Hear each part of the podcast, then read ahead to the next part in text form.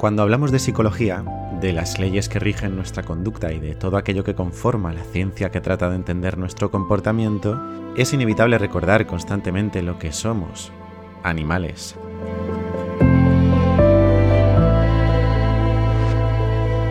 Con el resto de especies tenemos muchas diferencias, pero también algunas similitudes, como por ejemplo la necesidad de conexión, la afiliación con otros de nuestros iguales que nos haga el camino un poquito más sereno más amable, más bonito.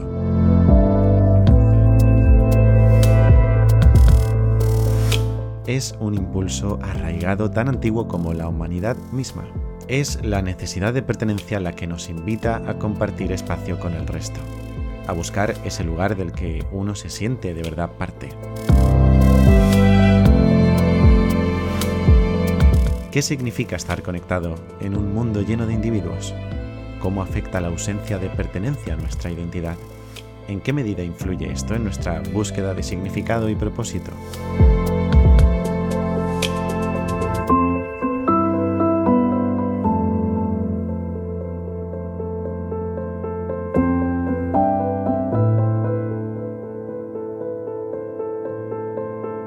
Hoy voy a comenzar contándote una anécdota ocurrida durante el rodaje de El planeta de los simios, que tiene mucho que ver con la pertenencia.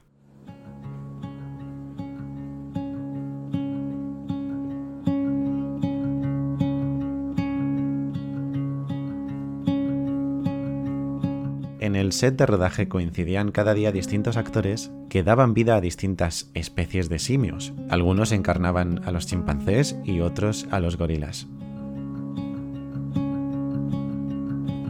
Cuando llegaban los descansos, curiosamente los chimpancés y los gorilas tendían a agruparse por separado, cada uno con su grupo, y comían y descansaban formando estos dos espacios diferenciados.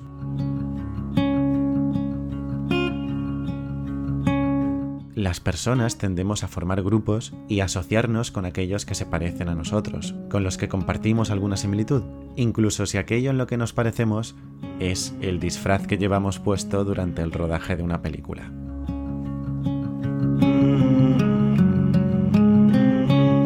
Hay muchísimas evidencias de que nuestra conexión humana no funciona igual con cualquier humano. Por eso empatizas más con los ucranianos que con los palestinos.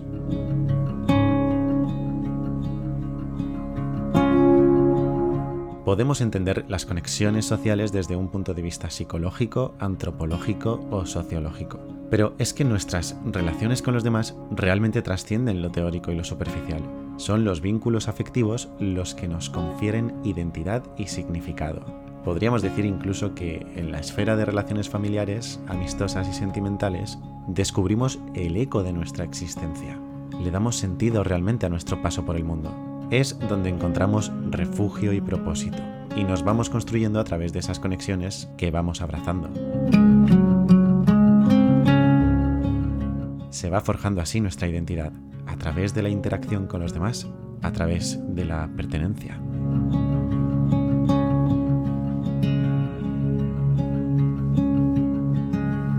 Hay distintas teorías que tratan de explicar por qué la pertenencia se ha convertido en una necesidad básica para el ser humano.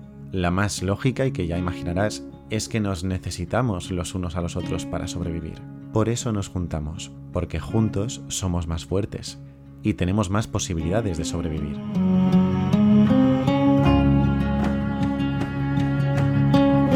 Pero una vez formamos estas comunidades entre nosotros, de la propia interacción surgen nuevas necesidades. Digamos que esta, la idea de que la pertenencia nos resulta adaptativa, son los cimientos que sujetan necesidades más complejas. Lo bueno de ser psicólogo es que te puedes quedar con la explicación que más te guste siempre que tenga algún tipo de evidencia y que no sea una fumada muy grande, claro. Por eso me gusta especialmente la teoría de la identidad social, porque habla precisamente de nuestra necesidad de identificarnos con los demás de una forma positiva y valiosa, de construir nuestra identidad a través de la identidad de los demás, que esa conexión sea la responsable de nuestra propia construcción.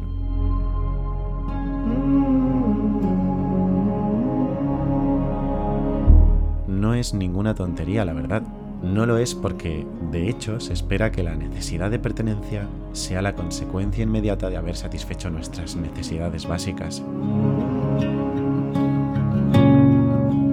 Seguro que te suena la famosa pirámide de Maslow, esa jerarquía de nuestras necesidades que por supuesto tiene sus matices, sus detractores y que no nos sirve como referencia general para entender nuestra conducta, pero sí como inspiración para comprender cómo de importante es la pertenencia para nosotros.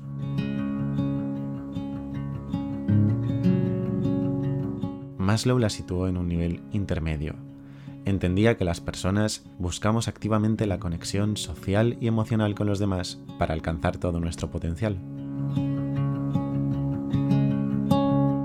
Necesitamos ser nosotros mismos, desarrollar nuestra propia naturaleza en todos los sentidos, y para ello necesitamos sentir la aceptación incondicional de los demás.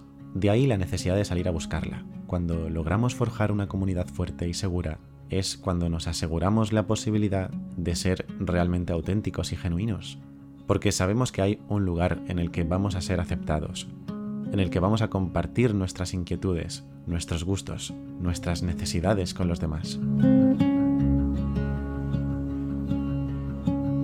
Pero esta idea de pertenecer no solo va de tener un lugar donde encajar, no es solo eso. En el episodio anterior ya te conté de manera muy breve que nos queremos, nos amamos, nos respetamos y nos validamos a nosotros mismos en función de cómo lo han hecho y lo hacen los demás con nosotros. Esto es algo importante y que tiene todo que ver con la pertenencia. Es ahí, en nuestra tribu, donde hallamos un espejo que va a funcionar de reflejo para mirarnos y comprendernos. La aceptación y la autoestima propias se ven totalmente influidas por aquello que experimentamos rodeados de los nuestros, o al menos de quienes les ha tocado ser los nuestros. Por eso no pertenecer no es solo un problema de conexión, no es la simple ausencia de conexión social, sino una reflexión profunda sobre la naturaleza de la soledad, el significado y la libertad.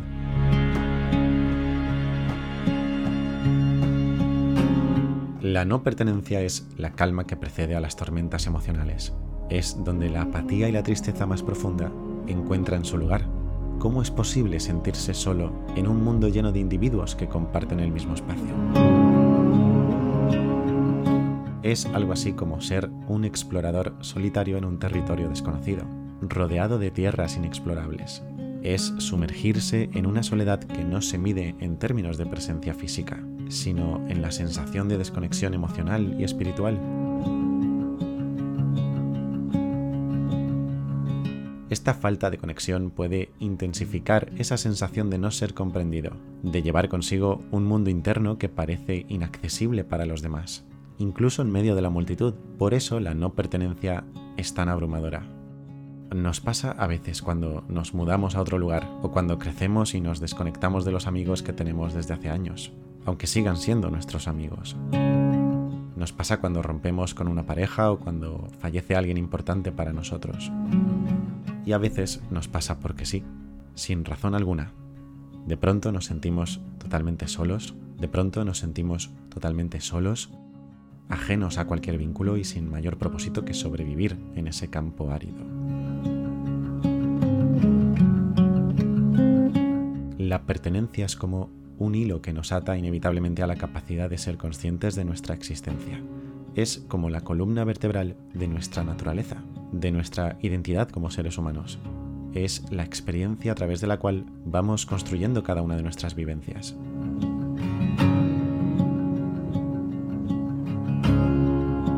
La vida es lo que me pasa y lo que me pasa es lo que me rodea, quién me rodea, a dónde y a quiénes pertenecemos.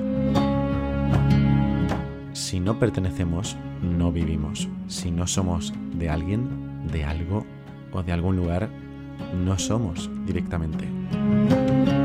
Por eso es tan importante pertenecer, saberse de un espacio al que volver, al que agarrarse fuerte cuando las cosas se tambaleen, cuando nuestros cimientos se derrumban, no queda nada más que algo.